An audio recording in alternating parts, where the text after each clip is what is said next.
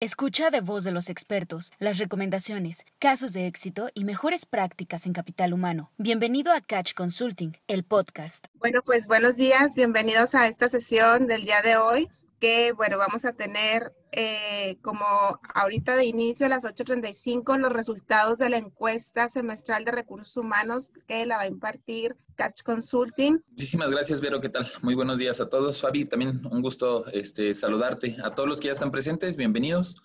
Me presento, mi nombre es Rodrigo Arciniegas, eh, integrante y director del equipo Catch Consulting. Y el día de hoy me toca ser el facilitador para irles eh, desglosando los resultados de la encuesta en donde ya la mayoría de ustedes participaron. Ah, como parte de estas indicaciones, porque es una sesión que van a notar un poco distinta a lo que normalmente acostumbran, la modalidad del día de hoy nosotros la hacemos en eh, una sesión que se llama seminario web, en donde no todos ahorita tienen habilitado cámara ni micrófono. De hecho, solamente Fabi, Vero, un servidor y nuestro staff es quien tiene habilitadas estas opciones por dos motivos principales. El primero de ellos es un tema de seguridad. Una de las cosas este, en donde ha generado mayor polémica Zoom es porque la gente entra y pues cada quien de pronto alguien empieza a hacer cosas que no deben ser. Tenemos protocolos muy estrictos de seguridad. Eh, seguramente si han participado ya en algunos otros de nuestros webinars o eventos lo, habrán notado. Y este es justo uno de los controles en que este, nos aseguramos para poderlo llevar así. Ninguno de ustedes ahorita puede, a menos que no tengan una autorización, va a haber una segunda parte de la sesión en donde eh, ya para generar la interacción y el intercambio de ideas van a poder este, ahora sí habilitar micrófono y vamos a poder interactuar.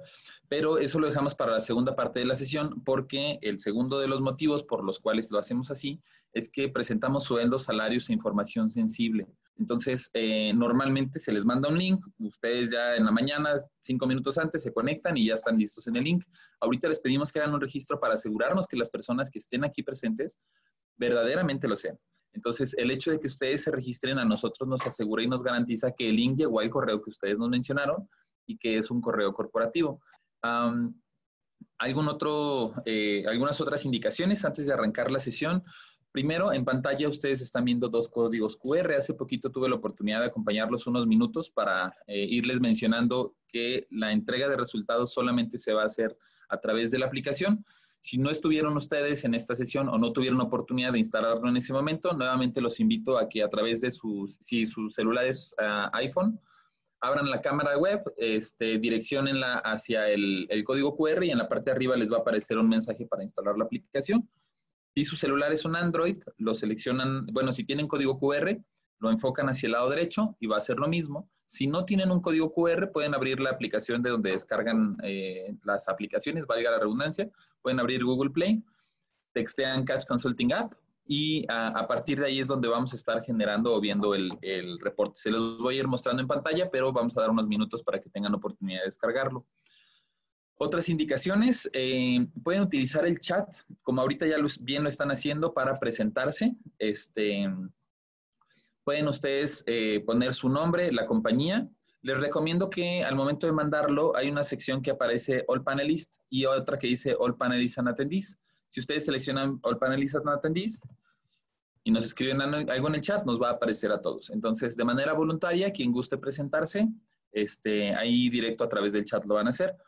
Y finalmente van a encontrar una última herramienta que se llama Questions and Answers, UIA. Esta herramienta de Questions and Answers va a servir para que las preguntas que ustedes vayan teniendo, pueden ustedes eh, redactarlas a partir de esa herramienta. Reitero, no, no es un monólogo, aunque yo vaya a estar hablando directamente en la sesión, no es un monólogo, pueden ustedes utilizar esta herramienta para hacer algunas preguntas. Y este, si alguien además quiere complementar o quiere que abramos un micrófono, también pueden levantar la mano. Hay una herramienta que dice Raise Hand y lo que vamos a hacer es habilitarles el micrófono para que ustedes puedan este, participar con alguna inquietud, con alguna aportación adicional, mencionando, sí, es verdad, yo tengo estas condiciones, diciendo, no, yo tengo otra percepción, podríamos corroborar o validar los datos, con toda confianza la sesión está abierta, pero les pediría, en caso de necesitarlo, que utilizaran esta eh, herramienta que dice Raise Hand para que nosotros les habilitáramos micrófono.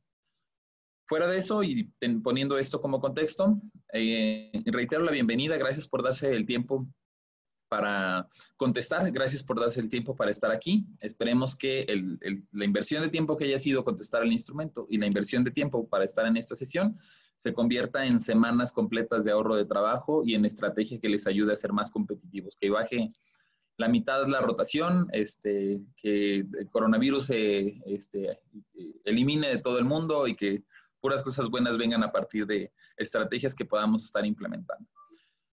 Voy a cambiar la pantalla y les voy a mostrar una versión este, de escritorio de la misma eh, aplicación. Si yo estoy, por ejemplo, en, Google, mm,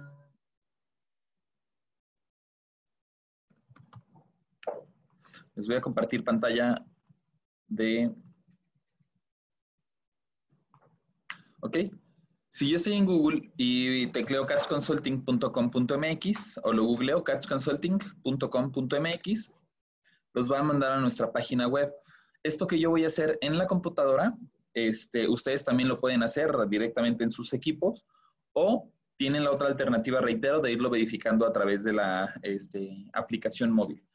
Desde el día de ayer, los participantes debieron de haber recibido un usuario y contraseña. Este usuario y contraseña va a ser necesario para la parte de aquí arriba donde dice acceso a clientes, que es, reitero, la versión eh, eh, de escritorio, la versión de computadora de la aplicación. Aquí es donde vamos a estar el día de hoy este, trabajando. Eh, para haber recibido el usuario y contraseña deben de cumplir con dos requisitos. El primero de ellos es que sean asociados de alguno de los clústeres, porque no nada más es la información del clúster automotriz, sino también está eh, textil, confección. Eh, déjenme valido si tenemos ya alguien por acá. Si hay alguien del clúster textil y confección, también me gustaría que levantaran la mano para poder este, um, identificarlos. Ah, y eh, reitero, ese es el primero de los requisitos, que sean asociados afiliados de clúster o pueden ser también clientes Catch Consulting. En cualquiera de las dos membresías este, pueden ustedes acceder al reporte. Y la segunda condición es que hayan terminado la encuesta. Si yo avancé y me quedé a la mitad, si yo avancé y me quedé al 70%, si yo solo llené los datos, estamos siendo eh, muy estrictos para asegurarnos que verdaderamente tengamos datos que procesar.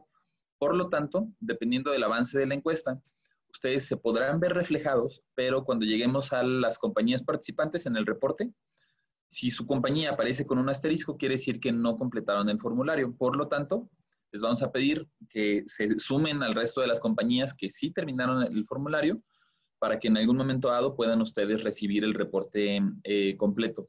Apelamos mucho, sé que a veces los tiempos de respuesta y es que hay que meterle dos horas, tres horas, a veces hasta tres días, dividir estas tres horas en, en varios días. Sé que es complicado, pero si en algún momento dado, por hábito, no terminamos este, nuestras tareas o nuestros pendientes, pues después va a llegar un momento en donde nosotros tampoco tendremos datos que, que procesar. Por eso esa este, importancia de que ustedes terminen el formulario para que entonces ahora sí podamos tener los datos eh, representados y procesados de cada uno de nosotros.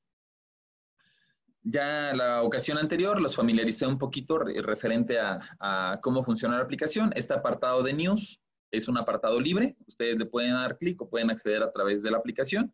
Y hay información importante, este, semáforos COVID, este, cuando, eh, desde que se publican, prácticamente a los minutos de que se publican, nosotros los comunicamos diagnósticos este, laborales referentes al TEMEC, cómo funciona el TEMEC para las industrias, distinta tanto para la automotriz, eh, textil, confección, mm, algunas cuestiones eh, de los vulnerables y solamente hay un par que a mí me gustaría nada más este, ahondar. El primero de ellos tiene que ver con los tribunales. Estamos a mes y medio en que empiecen los primeros tribunales del país, sobre todo en los estados aledaños, Durango, Zacatecas, San Luis Potosí, en un mes y medio eh, ya van a empezar, dejan de tener juntas de conciliación, comienzan los centros y los tribunales. Entonces, esto es importante porque aunque nosotros vamos en una tercera etapa, tenemos un año y medio, dos, casi dos años para poderles ir aprendiendo al resto de las entidades que tenemos como aledañas, de saber cómo funcionan y esta información se las vamos a ir haciendo saber aquí. Ah, viene la información de la encuesta nacional. A partir de aquí les empieza a pedir un usuario y contraseña. Ahorita yo ya estoy logueado, este, por eso no me lo va a solicitar, pero si ustedes lo tratan de hacer a través de la aplicación, sí se los va a pedir. ¿Qué van a ver dentro de la encuesta nacional? Esta es la información que nosotros generamos en conjunto para todo el país, pero La encuesta particularmente que vamos a ver hoy no se encuentra aquí. Ahorita les voy a enseñar el menú donde se encuentra. Catch en enero nos vemos en Monterrey. Es la convención anual en donde este, reunimos las mejores prácticas de todos los gerentes y directores que tenemos oportunidad de coincidir y conocer en el país. Y este, que es el último que me interesa mostrarles de Home, es el registro para eh, los eventos. Si a ustedes les interesa recibir los boletines, si a ustedes les interesa recibir de primera mano y, e prácticamente inmediatamente la información eh, del semáforo COVID o cómo va a estar en cada una de las entidades, legitimación de los contratos y todos los temas que vienen, pueden ustedes registrarse y en la parte de abajo ustedes seleccionan si desean recibir eventos, promociones, publicidad y boletines o si nada más quieren participar en la encuesta. Esto para nosotros es importante para asegurarnos de que no estén recibiendo correos o información que en algún momento pueda llegar a ser incómoda o molesta para ustedes. Y aquí es donde pueden ustedes, reitero, en registro de eventos, seleccionar cuáles son estas preferencias. Voy a abrir ya el reporte. Eh, del lado izquierdo, en la parte de arriba, aparece el menú general y el sexto de los menús dice encuesta RH Clusters. A partir del sexto menú, encuesta RH Clusters, si nosotros le damos clic, nos va a pedir nuevamente el usuario y contraseña. Reitero, ya les debió de haber llegado. Les doy unos segunditos para que lo puedan capturar.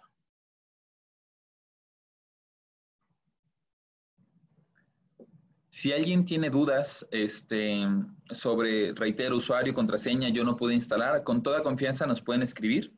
Si alguien dice, yo sí terminé la encuesta, pero no me llegó el, el, este, el usuario y contraseña, que reitero, se mandaron desde ayer, les voy a poner el correo de operaciones para que se, se lo hagan saber. Mm, Carlita, ¿me puedes por favor ayudar a compartirles correo de operaciones? Mil gracias. Y el resto ya para no dedicarle mucho tiempo, entramos en, en 2020 y aquí viene el cuarto de los conceptos, viene Laguna. Vamos a abrir la entrega de resultados, Laguna, para segundo semestre. Este es el reporte que ustedes van a estar viendo y este es el reporte que vamos a analizar el día de hoy. Reitero, viene la participación del clúster de industria de manufactura avanzada y automotriz de La Laguna, Decimal, y de En el chat ya, tienen ustedes también el correo de operaciones en caso de que alguien tenga dudas sobre su usuario y contraseña. ¿Qué vamos a ver dentro de la encuesta? Eh, vamos a ver un enfoque primero nacional, cómo estamos como país, segundo estatal, y después vamos a entrar ya directo a las condiciones y características que tenemos dentro de la muestra y dentro de las compañías que están este, eh, participando. ¿Qué vamos a ver dentro de su información? Necesidades de mano de obra, incrementos salariales, beneficios, salarios operativos, salarios técnicos, indicadores, algunas otras buenas prácticas en recursos humanos. Y prácticamente con eso vamos este, cerrando. Muchísimas gracias a la dirección de ambos clústeres, Fabi, Javier, Muchas gracias por eh, la integración y también a cada uno de los equipos de soporte Verito por ese eh, seguimiento, Hilda también. Mm, ¿Cómo funciona ahorita o cómo estamos el país? Esta es una tasa de crecimiento anual. Estos datos es un semáforo que eh, ustedes pueden encontrar directo de INEGI y nos va diciendo o nos va sondeando cómo avanzamos como país. Se espera por el tamaño y condiciones que tenemos en nuestro país tanto demográficas como económicas, que crezcamos un 4.5 anual. Eso es lo que buscaríamos como meta de crecimiento en el país. Para 2015, 2016, 2017 y 2018, la verdad es que no lo hemos alcanzado. Este, el año pasado decrecimos 0.78% y lo que va a 2020 decrecimos ya 4.87%. Evidentemente 2020 está muy influenciado por temas COVID. Si yo analizo este mismo dato, el decrecimiento, porque todos los países están decreciendo, y lo comparo con algunas otras regiones del mundo, países europeos tienen menos 6, menos 7%, nuestro vecino del norte tiene menos 3%, están un poco mejor, y tratando de englobar cómo está México, podríamos decir que estamos parejitos a la mitad no somos de los que más pierden, tampoco somos de los que menos pierden. México como país está perdiendo proporcional o igual que el resto del mundo. ¿Cómo estamos en inflación? Recuerden que inflación es uno de nuestros principales indicadores para este, los temas de eh, budget corporativo, porque el sindicato es lo menos que nos va a aceptar. ¿Vale? Inflación ahorita, este momento, hasta la primera quincena de julio de 2020, tenemos un 3.58%. Reitero, este es uno de sus principales indicadores para poder defender su presupuesto. Normalmente, si nos vamos en tendencias anteriores, pido un 5, 6, 7%. Si, andan, eh, si no ando competitivo, puedo llegar a pedir más, o si tengo ciertas condiciones, puedo llegar a pedir más. Pero ahorita las inflaciones este, sobre el 3.58, corporativo nos va a decir, estás loco para pedir un 5, 6, 8%, estás viendo y no ves, no hay trabajo, estamos decreciendo, estuvimos parados. Y la inflación no es tan alta, 3.58%. Aún así, la inflación es más alta que otros países. Si nos comparamos contra un Norteamérica, Estados Unidos, Canadá, que traen inflaciones todavía 2%, 1 punto y tantos, pues de todos modos México sigue siendo más alto. Aquí está nuestro primeras bajo la manga para decir nuestra inflación en México es así. Si nos comparamos contra algunos otros países asiáticos, 1 o 2%, pues claro que de ahí empieza a haber cierta diferencia nacional y este es uno de los principales argumentos para poder defender cuál sería la consideración de nuestra inflación. Esta inflación también hay compararla, hay que compararlo contra la generación de empleos. Se esperaría como país que nuevamente para mejorar y seguir avanzando en nuestra economía, tendríamos que generar 1.2 millones de empleos al año, todos juntos en el país, 1.2 millones. ¿Cómo hemos ido avanzando? Crecimos 4.36 en 2017, 4.07 en 2018, 2.3 en 2019. Todavía para este año, si lo dividimos por mes, en enero crecimos en empleo, febrero crecimos, marzo se puede decir que crecimos con un punto 66 pero a partir de abril y mayo hemos perdido estos empleos. ¿Qué pasa? Mm, normalmente nuestras plantas y con la inversión que teníamos o que tenemos, porque todavía no es que se haya ido, está todavía la inversión, éramos una planta de 80 en 2019, íbamos creciendo, llegamos a ser una planta de 100 a inicios de este año y por ahí de marzo, abril, mayo empezamos a decrecer. La misma planta de 100 llegó a perder, el 30% de las plantas llegaron a perder hasta un 15% de plantilla. Esto quiere decir que 3 de cada 10 plantas de 100 llegaron todavía a regresar a niveles de 80, como habíamos estado hace uno o dos años. Y eh, reafirma a nivel nacional que no hay trabajo, estamos perdiendo, la economía está muy complicada. Vamos a hacer el zoom a la parte estatal. Se esperaría nuevamente llegar a un crecimiento dentro de la laguna, 4.5%. 2016 fue un muy buen año, de hecho se superó por más del doble. 2017 fue un buen año, igual, doble. 2018 no alcanzamos, pero nos quedamos cerca. 2019, 2.2. En el primer, aquí ya va dividido por trimestre. Y eh, segundo trimestre, 2.7. Tercer trimestre, 1.45. Ya para el último trimestre del año pasado, empezamos a decrecer. Esto, como contexto, aunque veníamos bastante bien, lo que dice es que hubo cierta estabilidad ya para el año pasado y para finales o inicios de este año, finales del año pasado o inicios de este año, empezamos a tener cierta pérdida relacionada o relativamente equiparable con eh, el contexto nacional. ¿Cómo vamos en generación de empleos? Igual, se esperaría, en, en general en la zona, deberíamos de crecer 8.300 eh, este, empleos, este, o al menos eh, eso es lo que se esperaba. De hecho, como meta anual deberíamos estar generando 49.800 del 1.2 que se, genera, se necesitan como país, 49.800 deberían de ser una aportación de la laguna, pero 2017 nos quedamos a 26, 2018 nos quedamos al 33%, aunque sí fuimos creciendo. La verdad es que en, en, en cuanto a economía, lo que no crecimos fue la cantidad de empleos, al menos no en la meta. No quiere decir que no hayamos crecido, un 26 y 30% no es malo, pero no alcanzando la meta. 2019 nos quedamos solo en un 5%, primer trimestre de 2020 2% y a partir del segundo trimestre, entiéndase coronavirus, vuelve a decrecer. Esta es información, reitero, hasta junio de este año. Perdimos un 6%. Y es consistente con lo que les menciono, una compañía de 80 había llegado a 100, este, y ahorita ya para COVID regresaron aproximadamente 80. Adelante, Fabi. Rodrigo, este, nada más una pregunta. Estas, esta información es de la laguna, ¿verdad? De, nuestra región. Estamos viendo tanto datos de nada más de Coahuila o de Durango. Estamos hablando de nuestra región exclusivamente. No, estamos hablando solo de la región, particularmente eh, en región Laguna, incluyendo también Durango.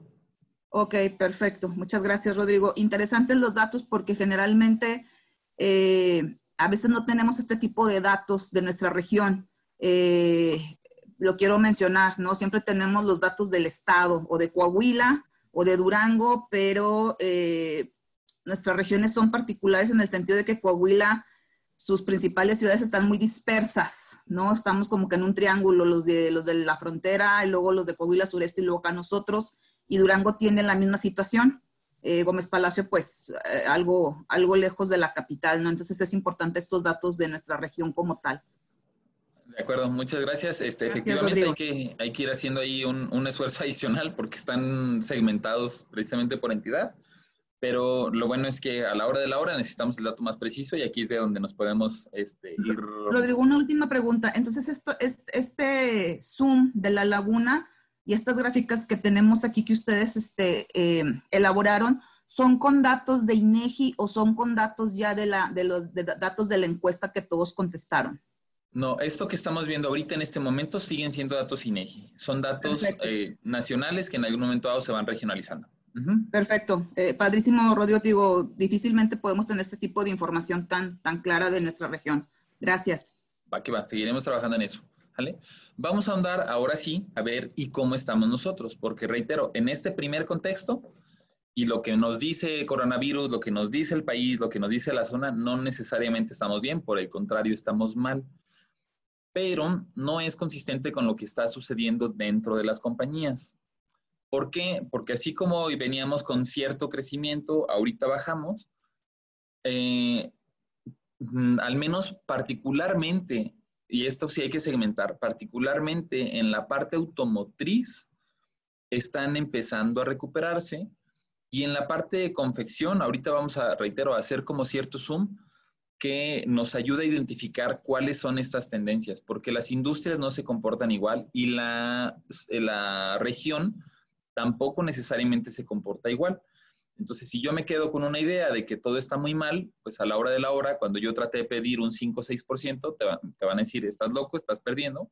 Pero ya cuando veamos los resultados de las compañías participantes y que probablemente no estás perdiendo, sino que a la hora de la hora tienes que recuperar lo que ya habías perdido y además en algunos casos puedes llegar hasta crecer, entonces no necesariamente es lo mismo porque en, eh, corremos el riesgo de empezar a segmentar competitividad de cada una de nuestras compañías y por eso es importante entonces hacer este Zoom. Como ya saben, la información viene de hace un par de semanas. La, fecha de convocatoria o el cierre de convocatoria fue el día 17 de julio este, y estamos a mes prácticamente de estar eh, entregando los, los resultados finales. Les recomiendo, si es la primera ocasión que eh, ustedes están presentes en la entrega de resultados o que tienen acceso a la encuesta, que eh, chequen esta metodología, que es la manera en cómo segmentamos o dividimos, pero me voy a ir refiriendo ya directo para las compañías este, participantes a tratar de ver este, ya mejor resultados. Estas son las compañías participantes, cada quien va a ir encontrando ahí su, su este, compañía, déjenme lo centro un poquito mejor. Ah, mejor lo alejo, lo alejo para, que, para que se alcancen a ver todas, ahí están, ¿vale? Si yo tengo un asterisco, entonces quiere decir que no termine mi información. Para que reciba esta información, deben de terminar el formulario. Este, una vez que termine el formulario, nos, avisan el correo de operaciones al que les compartimos hace unos momentos. Les hacemos, usar, eh, les hacemos llegar su usuario y contraseña. Todas las demás ya completaron su este, información. De hecho, debo reconocerles, la verdad, este, eh, Fabi, Vero, este, eh, Hilda y cada uno de ustedes, porcentualmente son la zona más cumplida en cuanto a cumplimiento. Eh, aunque todavía estamos en un proceso de ir aumentando compañías, si se fijan, somos más que la ocasión anterior, pero eh, a veces en ocasiones quedan varias pendientes. Con ustedes realmente la, proporcionalmente la mayoría terminó. Entonces, de verdad hay que reconocérselas y muchísimas gracias por esa confianza. Si alguno de los que no tienen asterisco no ha recibido su usuario y contraseña, háganoslo saber en este momento para que se los hagamos llegar inmediatamente. Aunque reitero, lo debieron de haber recibido desde ayer. Puede que también esté en su spam o en su bandeja de no deseados. Si quieren verificar en caso de que no lo hayan recibido ahí, adelante. Ok, entonces, 14 compañías participantes, principalmente metalmecánicas, algunas de interiores, arneceras, castings, plastics. Representan poco más de 4.000 empleados. Eh, tier 1, Tier 2, varias no son automotrices o no se declaran directamente así. Sindicatos, principalmente CTM, 21% otros. Tenemos FTSA mm, con un 7%. Eh, El tiempo de operación, la mayor parte de las compañías son compañías maduras 16, 20, 30, inclusive 40 años. Esto influye evidentemente en, los, eh, en las prestaciones. Ya llevan varias negociaciones de contratos colectivos. Eh, principalmente también entre medianas y grandes las compañías, distribuidas uh, proporcionalmente, 66% Gómez, 34% Torreón. Eh, ¿Qué tanto hemos crecido? Este resultado de un 135 es este es cuántos éramos, cuántos somos en función a encuesta contra encuesta. ¿Qué quiere decir? Ahorita, como estamos aumentando participación, pues tenemos un 135% de crecimiento porque ahora somos 4.200 empleos representados, pero no necesariamente tiene que ver con el crecimiento de las compañías, sino con el crecimiento de la muestra. Lo que sí tiene que ver con el crecimiento de las, de las compañías es este 638. Este 638 es una pregunta que dice, ¿cuántos son ahorita? 4.273. ¿Cuántos vamos a hacer en julio de 2021? Y la suma de todos aumenta a 638. ¿Qué quiere decir? Estos 638 de los 4.000 me da una tasa de crecimiento del 15%, particularmente para la zona de Gómez Palacio. Si yo reitero, eh, saco el indicador de cómo está creciendo el país, estamos decreciendo. ¿Cómo está creciendo el Estado? Estamos decreciendo. Pero este 15% quiere decir que todavía hay compañías que van a seguir aumentando y que se van a seguir este, uh, creciendo en cuanto a, a volumen o plantilla de producción. Si en el presupuesto yo solamente me voy sobre el inflacionario, y alrededor de mí realmente no estamos teniendo mucho crecimiento, pues no pasa nada porque vamos a mantener una competitividad promedio. Pero si yo soy de aquellas compañías que están creciendo, mi reclutamiento tiene que ser un poco más agresivo. Y por agresivo no quiere decir que se empiecen a robar la gente, sino que tiene que ser más estratégico. Le tenemos que meter más a la estrategia de atracción de talento vas a tener eh, que hacer más campañas, vas a tener que hacer ferias, vas a tener que estar ahí haciendo reclutamiento este, uh, cíclico o haciendo reclutamiento constante una vez al mes, una vez cada seis semanas, y eso tiene que estar dentro de tu presupuesto. ¿vale? No es lo mismo, a, no, pues no vamos a tener ahorita reclutamiento, es más, probablemente hasta el de reclutamiento sale sobrando ahorita en mi plantilla, a que sí lo necesites y que en cierta medida pueda llegar a ser en un crecimiento mayor de lo que se espera. ¿Esto qué quiere decir? Es un segundo as bajo la manga. Si tú con corporativo estás batallando para conseguir tu 4 o 5% y estás pidiendo el 6 o 7, aquí tienes una información complementaria que te sirve para decir, no le estoy pidiendo de gratis. De las compañías que participamos en la encuesta del clúster, tenemos y marcamos este crecimiento. Entonces, yo te pido el porcentaje para mantener competitividad porque el resto de las compañías siguen creciendo. Y así además es constante con lo que tú tienes de manera interna. Si a ti te están pidiendo, oye, es que no, te voy a dar un porcentaje más allá de 3, 4%, pero sí necesito que contrates 100 personas, ¿cómo quieres que mantenga competitividad si estas 100 se suman a otras 600? Este, y esto es solo dentro de la muestra, porque no, no, no, tenemos información de todas las compañías participantes, ¿no? Evidentemente, súmenle todas aquellas que no participan y puede, puede que la información sea, sea constante. Bueno, no puede, estadísticamente es, es constante.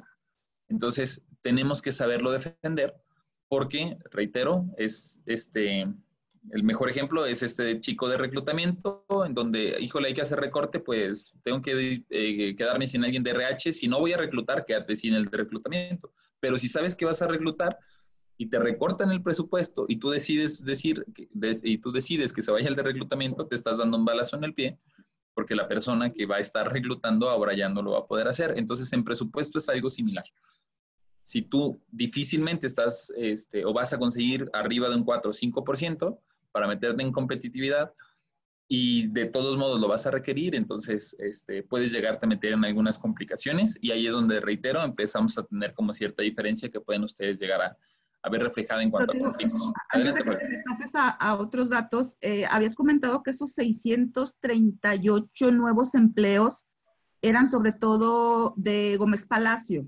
Así es. No me quedó claro ese tema. Sí, nosotros dividimos en las empresas donde están ubicadas en Torreón, donde están ubicadas en Gómez. Las de Torreón no nos reportan crecimiento, las de ah. Torreón nos aparecen tablas. Gómez Palacio nos dice, nosotros sí vamos a crecer en 638. Ok, ok, gracias. Vale. Aún así, eh, también conocemos la misma dinámica. Aunque hay cierto límite en cuanto a rutas, hay mucha movilidad. Por lo tanto, este, el hecho de que yo esté en Torreón no me exenta de que la gente se pueda llegar a mover a trabajar a Gómez y viceversa. Es, lo que nos pasa en la dinámica en el día a día, ¿no? Ok.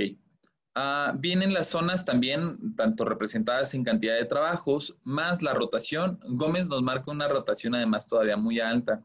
Torreón no necesariamente, pero Gómez marca una rotación todavía muy alta.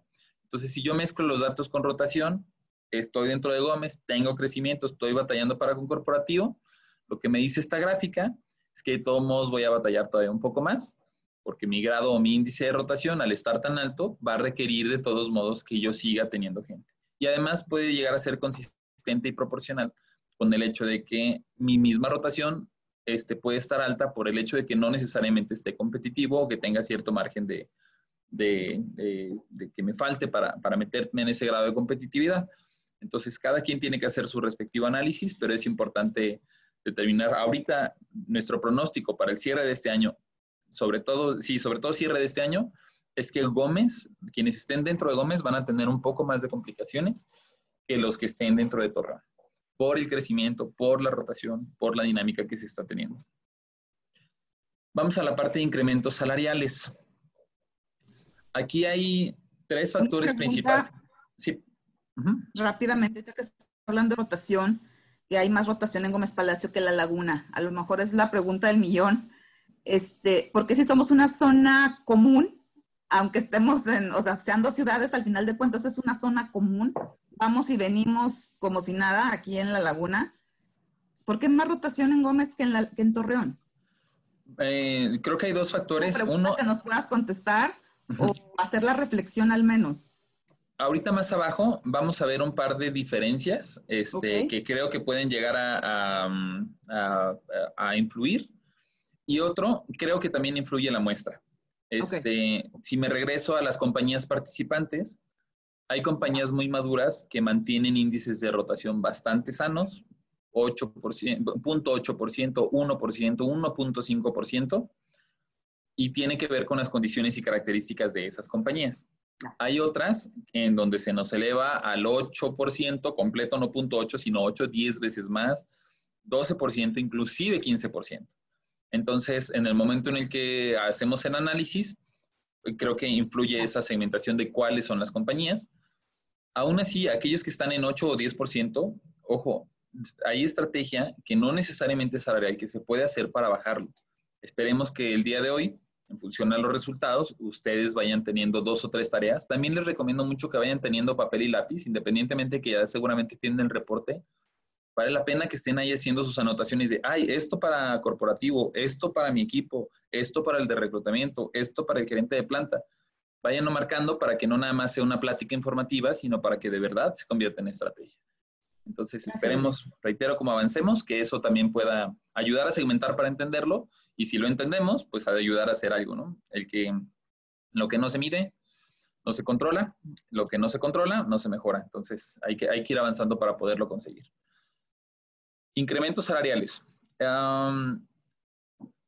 puntos importantes. El primero es cuando revisamos. 30% revisa en enero, 15% en febrero, 11% en marzo. 55% de las compañías revisaron prácticamente antes de COVID. Recuerden que oficialmente nuestro primer caso, última semana de febrero, y en marzo todavía estábamos algunas operando, varias, prácticamente todas. A partir de abril fue cuando empezamos a tener los paros. Pero 50% negociaron antes de que empezara realmente el tema de la pandemia. Estaban operando relativamente normal.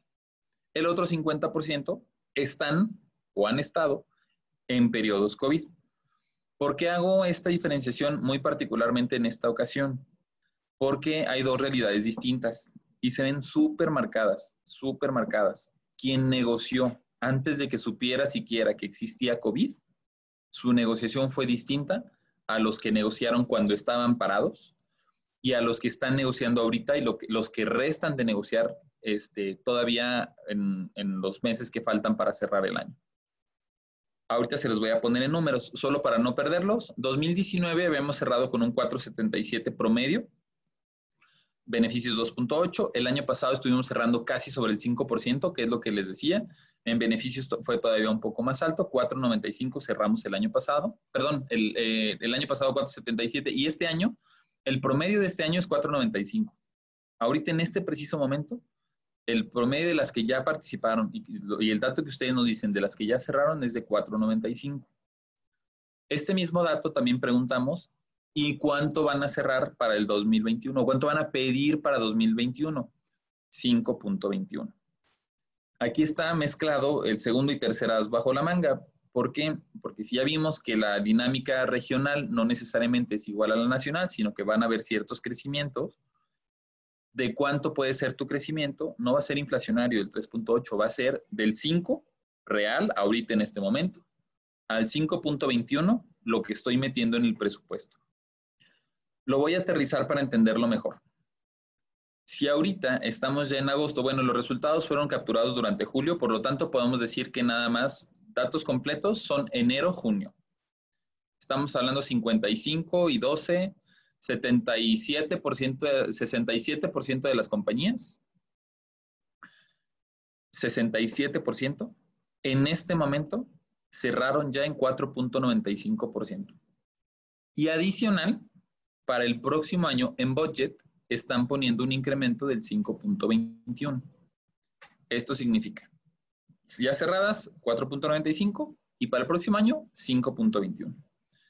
Pero hay que analizar de este 4.95, hay compañías que cerraron antes de COVID y después de COVID, que es esta tabla de aquí en medio.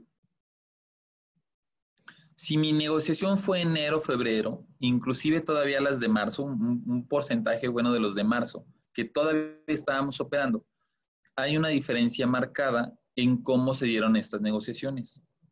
¿Qué tantas con porcentaje de compañías dieron incrementos del 0%, 1 a 3% en tiendas inflacionario, 4 a 6%, que es el, promedio o el budget, inclusive mayor a un 6%? Solo una compañía del muestreo no dio incrementos entre enero, febrero y marzo. Recuerden, ahí llámenle destino, pero no existía COVID. No sabíamos, no, no, teníamos, ni siquiera este, imaginábamos que íbamos a tener un tema COVID. Por lo tanto, solo una compañía dijo, no, yo no voy a dar incrementos este año, esto está muy mal. No sabíamos en enero y febrero, en principios de marzo, que esto iba a estar tan mal. 8.6% de las compañías dieron un inflacionario relativo. Casi todas las compañías dieron entre 4 y 6%. El 74% de las compañías dieron entre un 4 y 6%. Y todavía algunas otras que seguramente tienen alguna estrategia para meterse en competitividad o que tuvieron ahí condiciones especiales, llegaron a dar incrementos mayores al 6%. Entra, empieza COVID, empezamos a tener paros y finales de marzo, sobre todo abril, mayo, junio, julio, bueno, junio, porque es el dato que tenemos, estas compañías ya estaban en paros o ya habían tenido paros. Chequen cómo el 0% de incremento, compañías que no dieron incremento, que acá nada más había sido una, acá se convirtió en un 38% de compañías. El inflacionario, 15% de las compañías. Solamente la mitad de las compañías que habían metido dentro de su presupuesto lo pudieron mantener. La otra mitad tuvo que bajar. Y si yo tenía mi 5 o 6% considerado, ¿sabes qué? pues ahora te voy a dar un 1 a 3 o inclusive fueron las que, aquí está dividido el porcentaje, se fijan, del 74, aquí está el otro 38%. Ahorita, este año, ya no vamos a dar incremento. En la práctica, eso fue lo que sucedió. Y la mitad, mayor al 6%, solamente la mitad de las que originalmente habían estado considerando, habían estado dando, realmente en eso se fueron. Platicado, como si fuera más bien ya una novela, ¿qué sucede? yo soy una compañía de entrada ahorita de 200 pesos, pongamos. Yo pago de entrada 200 pesos. Si tuve mi negociación en enero, febrero y marzo, mi promedio es un incremento del 5 o 6%. Pudo inclusive haber sido hasta el 6%. Entonces, el 5% de 200, ¿qué quiere decir? Ahorita en este momento yo ya me fui sobre los 210. Incrementé el 5% porque no sabía que existía COVID y me fui en el promedio. Y estaba en un salario de entrada promedio, 200 pesos, que no necesariamente es el salario que viene más abajo, pero supongamos, 200. Ahora, yo soy la misma compañía que pagaba 200, pero en lugar de irme a 210, a mí ya me tocó negociar en COVID. ¿Y sabes cuál fue mi negociación en COVID? Cero. Porque eso es lo que está sucediendo, reitero. ¿Vale? Ya me tocó el paro, están viendo y no ves, estás como loco, no hay incremento. Entonces, yo me pude haber quedado, en lugar de los 210, que ya subió la, primera mitad, yo me pude haber quedado solo sobre los 200, porque ya no de incremento. Y por el solo hecho de no haber dado incremento y que la primera mitad que negocié en esos primeros meses sí dio, ya perdí competitividad. Ya me quedé sobre los 200. Van a haber compañías, lamentablemente, que ni siquiera estaban sobre los 200. ¿Sabes qué? Yo, ya, yo estaba sobre los 170, sobre los 180 y este año teníamos un presupuesto hasta del 8, 9%, 7%, pero después de COVID y después de cómo se pusieron las cosas, todavía nos volvió a pasar lo mismo. No hay incrementos este año. Entonces, me voy a seguir quedando sobre los 180. Bueno, si la mitad de las compañías sí se fue sobre los 210 y tú en 180 no eras competitivo, entonces debo decir que como nunca, ahora vas a tener un gap súper marcado. De 180 a 210 tienes 30 pesos de cuota diaria. Y si la gente se nos va por un peso, como siempre decimos, imagínate qué va a pasar o que no te está pasando ahorita de aquellas que ya se seccionaron. Entonces, si yo veo ahorita a pasado, debería de haber estado en un salario competitivo y de tener un incremento sobre el 4, 4.5, porque es lo que están aquí reportando que tuvieron. Si yo estaba competitivo y estoy sobre este 4.95, mantengo competitividad. Si yo no estaba competitivo y no me voy a 4.95, tienes problemas severos, no vas a poder cumplir tu plantilla en el momento en el que vuelvas a tener contrataciones. Si yo estaba competitivo, este, o inclusive podía estar mejor que el competitivo, yo podría tener salarios de entrada 230, 250, y me bajaron a un 3% o a un 0, sigues manteniendo competitividad. Lo único que va a pasar es que ya no vas a ser de las mejor pagadas o como tú considerabas que eras de las mejor pagadas. Si ya estabas mal, te recortaron el presupuesto y además ahorita para futuro ni siquiera crees que llegues a alcanzar un 521, tienes serios problemas, no vas a poder estar cubriendo tu plantilla. Y, aquí está, reitero la información, que tienes que saber escalar para corporativo para decirles si el país está mal, si las condiciones están mal. Pero si quieres que crezca plantilla, necesitamos un 521 porque las demás están creciendo. Si quieres que me mantenga estable, está bien, vámonos sobre el, el inflacionario, vámonos al 5.21, pero considera cómo 2020 se va a ver reflejado. De hecho, en este momento, no sé si, si estás haciendo reclutamiento, pero en este momento podrías ya estarlo viendo reflejado, porque aunque no hay mucho trabajo y la gente tiene como cierta incertidumbre y, podemos aprovechar la dinámica de es que la gente está hasta temerosa de, ir a buscar trabajo, deja que se les pase el temor. Este, y ahí es donde vas a estar teniendo problemas de rotación, porque, oye, la otra, la otra se incrementó y la otra se fue a 210 y tú te quedaste sobre 180. Ahí los vas a empezar a perder. Y para tratarlos de recuperar, vas a ver, reitero, como nunca había pasado, esta diferencia o este gap tan grande por destino COVID.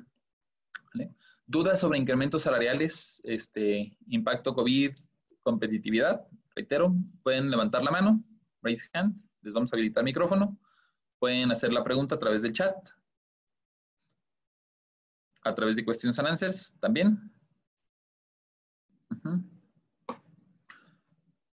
Va que va. Seguimos avanzando entonces.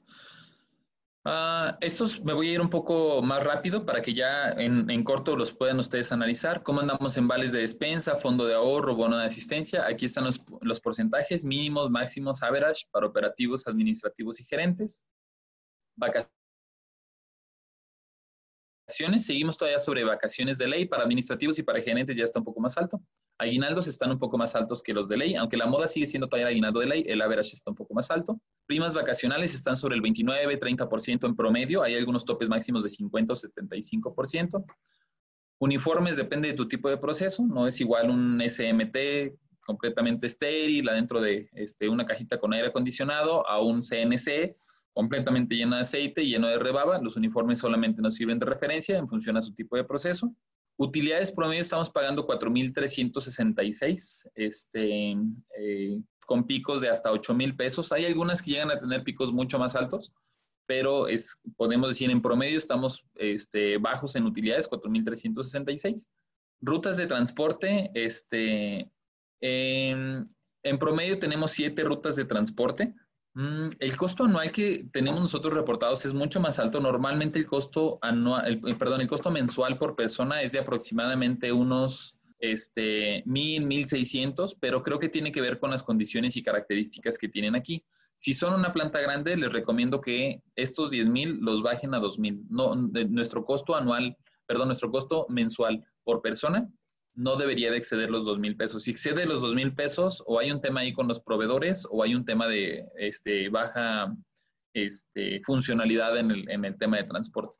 Las rutas recorren en promedio 70 a 80 kilómetros a lo mucho. Si tienen rutas arriba de 80 kilómetros, este, les recomendamos que lo piensen porque probablemente pierden competitividad. Estamos pagando 41.38 pesos por platillo promedio de los cuales estamos subsidiando 23.50 pesos, platillo de comedor. Y vamos a pasar a la parte salarial. El salario aquí, reitero que me marca, es un salario promedio, pero valdría mucho la pena seguir haciendo el esfuerzo para poder segmentar automotriz de confección. ¿Por qué? Porque evidentemente eh, los rangos mínimos para, por ejemplo, para confección, tienen salarios diarios mínimos reportados. Y en la industria automotriz, por ejemplo, mis salarios promedios ya oscilan de 170 a 200 pesos, inclusive en, topes máximos a 278. Entonces, voy a tratar de dividírselos de manera verbal para que ustedes sepan cuál es la referencia. Tomando como muestra todos, mi salario promedio de entrada es de 164 pesos. Pero si yo segmento automotriz, debería de ser de al menos 169 pesos. En la parte de confección, sí puede ser en algún momento dado mi salario mínimo y ya después van ahí complementando con algunos destajos o con algunas otras este, compensaciones no garantizadas o, o bonos, por llamarlo de alguna manera. Pero así es como se comporta. Si dentro de la automotriz yo tengo un proceso complicado de los que me tardo tres meses en capacitar, mis 170 no son suficientes. Debo estar de los 200 a los 278. Si dentro de confección yo tengo procesos, por ejemplo, de este, costuras de las que son un poco más complejas, o yo tengo procesos este, de a los que me tardo tres meses en capacitar, entonces sí debo de estar sobre los 164 pesos promedios de entrada. Eh, si yo segmento cómo estamos como región, reitero, 164, y lo comparo contra el resto del estado, van a notar que nuestro costo de mano de obra en Laguna es menor. Por ahí levantaste la mano, Pati, déjame, te habilito, eh, te habilitamos micrófono y con toda confianza, este, en lo que lo configuras, en cuanto esté configurado, avísame y puedes interrumpir. Mientras tanto, me sigo. En comparación al resto del estado, tenemos una zona relativamente económica en cuanto a mano de obra, pero reitero, depende mucho del tipo de proceso. Rodrigo, adelante, Pati. Perdón, Rodrigo. Lo que pasa es que nada más no me quedó claro, si te regresas a la barra, a este cuadro, este, ¿por qué el, en tu reflexión comentaste que eh, la industria automotriz tendría que irse a un, a, un salario promedio de 200 a 278? ¿Cuál es la razón? Perdón, pero no, no la entendí. Sí, ah, se paga de manera distinta. La industria automotriz cotiza al 100%, la industria automotriz compensa y tiene un paquete de, beneficios distinto a la parte de confección. Podría generalizar que en cuota diaria, si yo le pregunto al, de confección, al que hace algún tipo de textil, ah, y al de la industria automotriz, ¿cuánto te llega a la semana? Unos eh, me van a andar diciendo, me llegan 1050, 1200 y los otros 1200, 1300. Pero la manera en cómo integran esta cuota para que les llegue un salario equiparable es distinta. ¿Por qué? No me dejarán mentir los de la confección, pero es, ok, cotizas como con cierto salario mínimo en el de entrada, tu salario mínimo, y conforme vas agarrando experiencia o vas sacando destajo, le vas compensando a través de bonos. Por eso a la semana me va llegando más o menos lo mismo, pero eh, digamos en una nómina paralela. ¿vale? En la parte automotriz no. En la parte automotriz estamos en un proceso de desarrollo y de capacitación, este, pero tu cuota va realmente sobre, sobre esa cantidad. No necesariamente, en la parte automotriz no vas a ganar de destajo. Aunque hay algunos eh, bonos, tu compensación prácticamente va incluida. Y lo que nos aseguramos en la parte automotriz es que realmente vaya desarrollando la habilidad. Ahora, ¿qué sucede entonces o por qué unos eh, con tanto y otros con tanto? Porque aunque a ellos les llega en cash prácticamente o una cantidad equiparable, lo que ustedes reportan aquí para la encuesta marca diferencia. Para que me lleguen estos este, 1.200 eh, pesos a la semana en la parte automotriz, tienes que tener un salario de 180, 200 pesos por lo menos en promedio. Y si tu proceso, siendo industria automotriz, es de los que se tardan más en desarrollar la habilidad, por ejemplo, un CNC, una SMT, no vas a poder pagar menos de 230, 240 pesos, porque la misma habilidad que requieres y el tiempo que tardas en desarrollarlos, al ser mayor, te puede ocasionar rotación y apenas vas a cumplir tres meses en que ya esté listo cuando ya te está rotando. Entonces tienes que controlar, contratar otros. Entonces, de hecho, perdón, sí, de hecho, este, me llamó la atención porque efectivamente nosotros tenemos que hacer un trabajo más fuerte para la retención por la especialización de las operaciones. Y es verdad, una, una baja, una persona que se nos va, la verdad estamos perdiendo alrededor de, de 7 mil pesos por persona en todo su proceso, ¿no? Entonces sí es algo, algo que, que bueno, muy importante, considero. Es correcto. Entonces, no, no hay de qué, gracias a ti por, por, complementarlo, porque es interesante. Y así como tú vienes del lado de la automotriz, seguramente hay ahorita alguien del lado del textil que podrá confirmar y ratificar lo contrario. Cada quien tiene que desarrollar la habilidad, pero las estrategias de compensaciones son distintas. Por eso vale la pena hacer esta, esta segmentación va a llegar un momento en el que esto, este reporte que ahorita tenemos en conjunto se va a tener que segmentar. Y por eso desde ahorita les hago el, el, el aviso. Si yo solamente tomara las automotrices, este promedio de 164 se me va a ir a 180, de 180 a 200 promedio. La parte este, ahorita de, eh, de mm, confección, este 164 en algunos casos hasta se les va a hacer alto, pero es porque su sistema de compensación es distinto. ¿Vale? Entonces, este, por eso vale la pena platicarlo desde ahorita para que no llegue un momento en donde nada más veamos un reporte y pum, de 160, el siguiente año ya nos, ya nos marcó un salario promedio de entrada de 198 pesos. Hoy a poco incrementaron 30 pesos y en un año tan difícil. No, tiene que ver con la, con, la estrategia de compensaciones y con el tipo de compañías que están participando dentro de la muestra. Entonces, y, y por eso retomo este caso en donde yo comparo el resto del estado. Coahuila en promedio me marca 231 como entidad. Aquí no sé, así, ah, pero Durango me aparece en 147. ¿Vale? ¿Qué pasa? Si yo segmento la mayor parte de las compañías solamente del lado de Coahuila, van a caer principalmente automotrices. Por eso mi salario de entrada es 231. Y además se mezcla con, con la zona de Saltillo Ramos, que es la zona más cara del estado por la parte de Durango o en el lado de Durango, ahora se resulta ser que son los peores pagados del país. No necesariamente, sí en cuota diaria. El problema es que el esquema de compensaciones es distinto. Entonces, por eso vale la pena estarlo así como este, analizando. ¿Qué les recomiendo? Nuevamente, si tú eres textil, métete sobre los 164 pesos promedio. De ahí puede ser un poquito para abajo de acuerdo al tipo de proceso. Si soy automotriz, 164 no es referencia de 180 por lo menos, 200 promedio y picos hasta arriba de 278 pesos de, salario de entrada. ¿Cuánto tiempo duró ahí? Un mes, tres meses, en algunos casos seis o doce meses, pero varía. 43% es a los tres meses ya pasé mi periodo de prueba, ya me diste mi planta, este, ya pasé mi periodo de evaluación, como quieran llamarlo. 26% de mi plantilla ahorita está en esta categoría. Eh, lo platicábamos desde la vez pasada. este porcentaje es muy alto. Si quieres diseñar bien tus tabuladores, deberías de tener poquita gente ganando poco, poquita gente ganando mucho y el 70% de tu gente en tus categorías intermedias. Si tú tienes el 30% de tu gente ganando poco, te va a pegar también en rotación, porque se van a desesperar. Tienes que hacer planes para que después de tres meses realmente puedan acceder a una segunda categoría. ¿Cuál va a ser esa segunda categoría?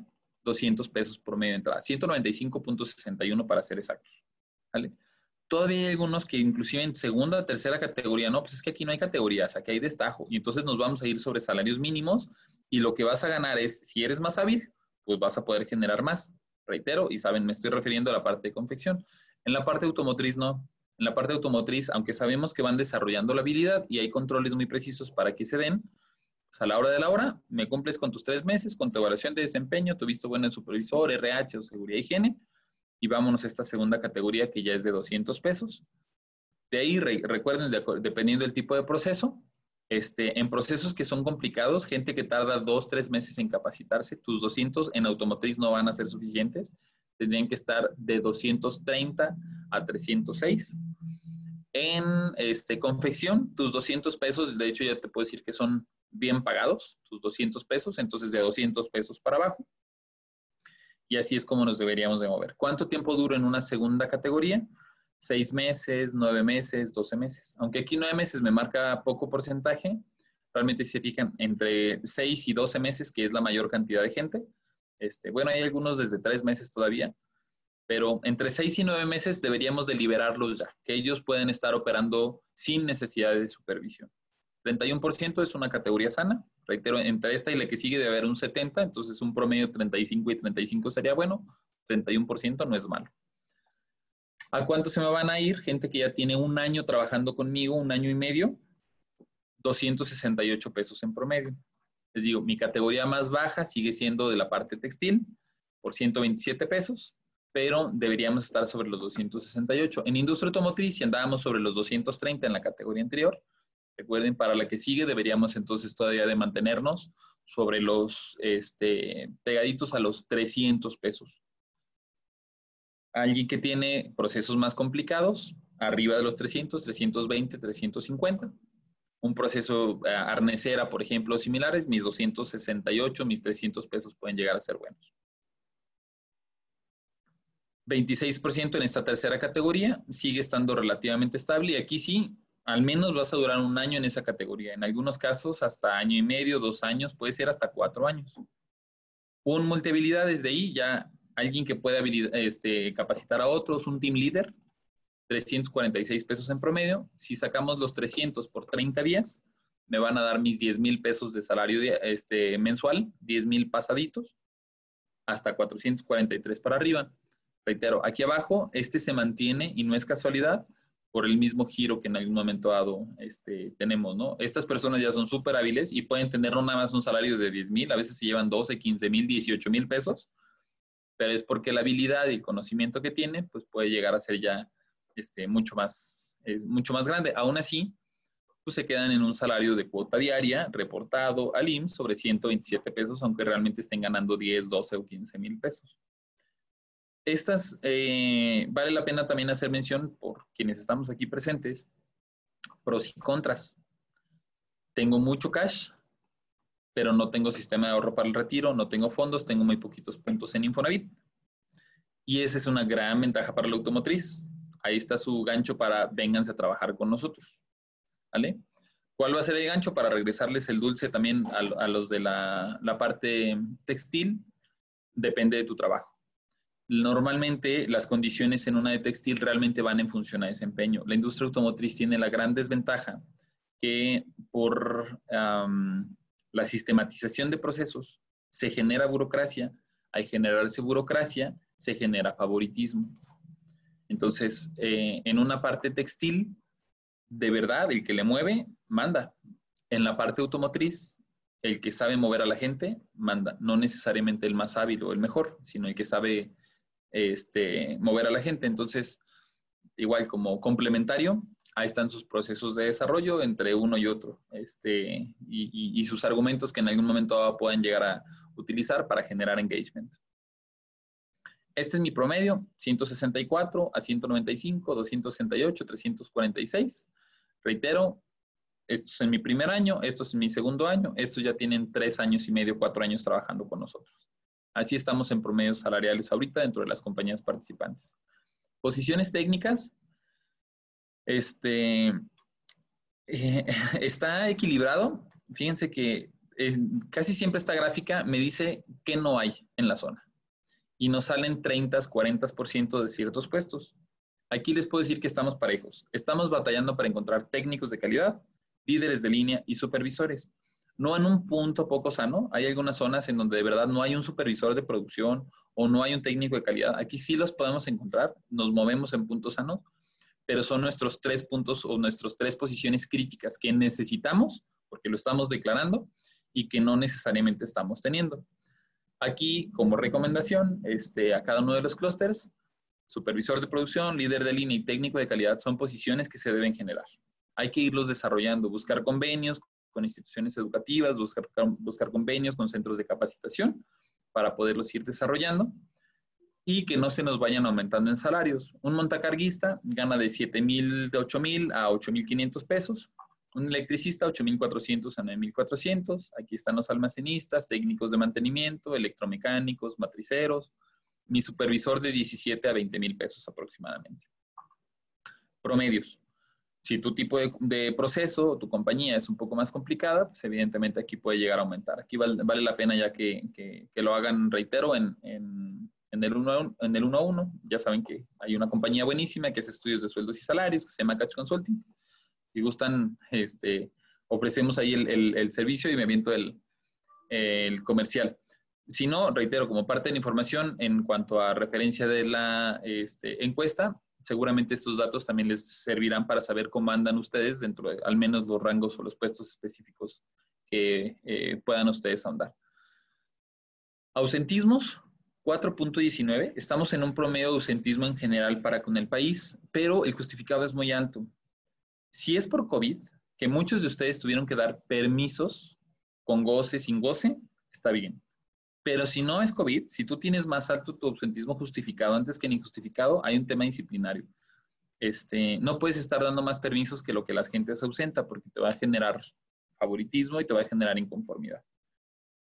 ¿Cómo andamos en rotación? 9.55, somos de las más altas del país. Sin embargo, la no controlada es alta. Este, esto puede haber sido también por las bajas que en algún momento hayamos tenido en los últimos meses. Mi no controlada sobre este 558, si se fijan, me mantiene todavía dentro de los puntos más altos del país. Este, nuevamente puede influir un poco la muestra, pero hacer estrategia para que este 558 baje a un promedio razonable de 2, 3 puntos porcentuales. Uno, como objetivo y como gol, se puede. 1.5%, eso es un buen objetivo. ¿Quieres estar dentro del top 10? Tienes que estar entre un 0.5% y un, 1, un punto porcentual. Como zona, estamos altos en general dentro del país.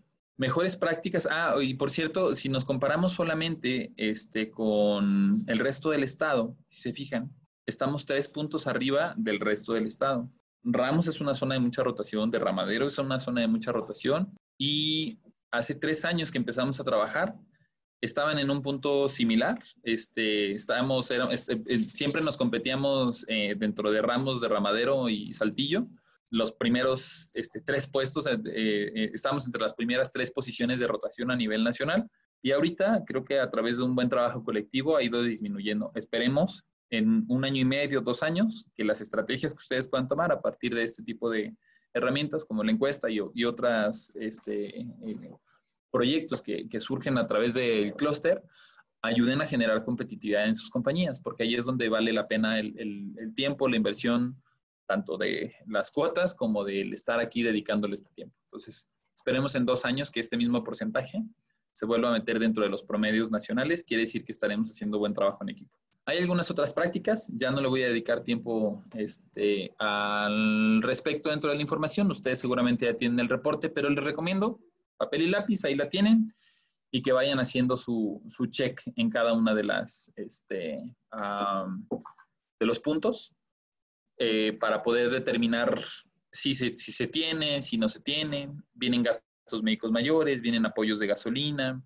vienen servicios médicos, días adicionales de descanso, eh, ¿Qué otras buenas prácticas como seleccionar periodo vacacional, como tener descuentos o convenios con universidades, con gimnasios, con escuelas? Si dan algún otro tipo de bonos, este, incentivos para eh, premios de lealtad o de reconocimiento, eh, temas de responsabilidad social, qué se hace, cómo se hace, temas de outsourcing, qué tanto llegan a, a interferir todavía dentro del proceso productivo, aspectos legales como demandas, oficios conciliatorios, este, el porcentaje de personas que trabajan con secundaria, con bachillerato. ¿Qué tanto batallamos para, para cubrir grupos de 30 operadores? Somos eh, de los mejores a nivel nacional. Podemos decir que 30 operadores los tenemos en una semana, un técnico en dos semanas, un administrativo en de dos a tres semanas y un gerente en un mes. Esto puede llegar a ser, ah, reitero, somos, es de los mejores que marcan en el, país, pero si tu industria es un poco más específica, seguramente te vas a, mover, por ejemplo, a, como estamos en el resto de la entidad, que puede llegar a aumentar todavía un poco la cantidad de días, pasando inclusive hasta un mes y medio en ciertas posiciones. Ah, ¿Por qué batallamos para, eh, cuáles son los requisitos que la gente no cubre en, poder entrar a trabajar con nosotros? Fuentes de reclutamiento, temas de capacitación, si los estamos desarrollando o si no los estamos desarrollando. Este, horarios, a qué hora entra, a qué hora sale la gente, cuáles son los horarios más comunes, cuáles son las jornadas más comunes si trabajo lunes a viernes, lunes a sábado, si roto cada, cada semana, cada dos semanas, cada mes. ¿Cuánto le paga un practicante? Somos de las zonas peores pagadas, o al menos aquí es lo reportado. En, promedio, a nivel nacional, deberíamos estar pagando más o menos unos 4 mil pesos a los practicantes. ¿Vale? Cierro y regreso este micrófono con esto. Ah, bueno, abrimos un, poco de dudas por si alguien tiene, pero si no, también regreso ya micrófono este, a Vero y a Fabi. No sin antes agradecerles, reitero, a cada uno de CIMAL, eh, Club Confex, a eh, los directores, a quienes hacen posible la información y sobre todo a ustedes que hacen eh, el, reporteo en, en, los indicadores para que nosotros también tengamos datos para procesar. Equipo Catch, también muchas gracias por la integración de la información. Gracias por escucharnos. No te pierdas el próximo episodio de Catch Consulting, el podcast.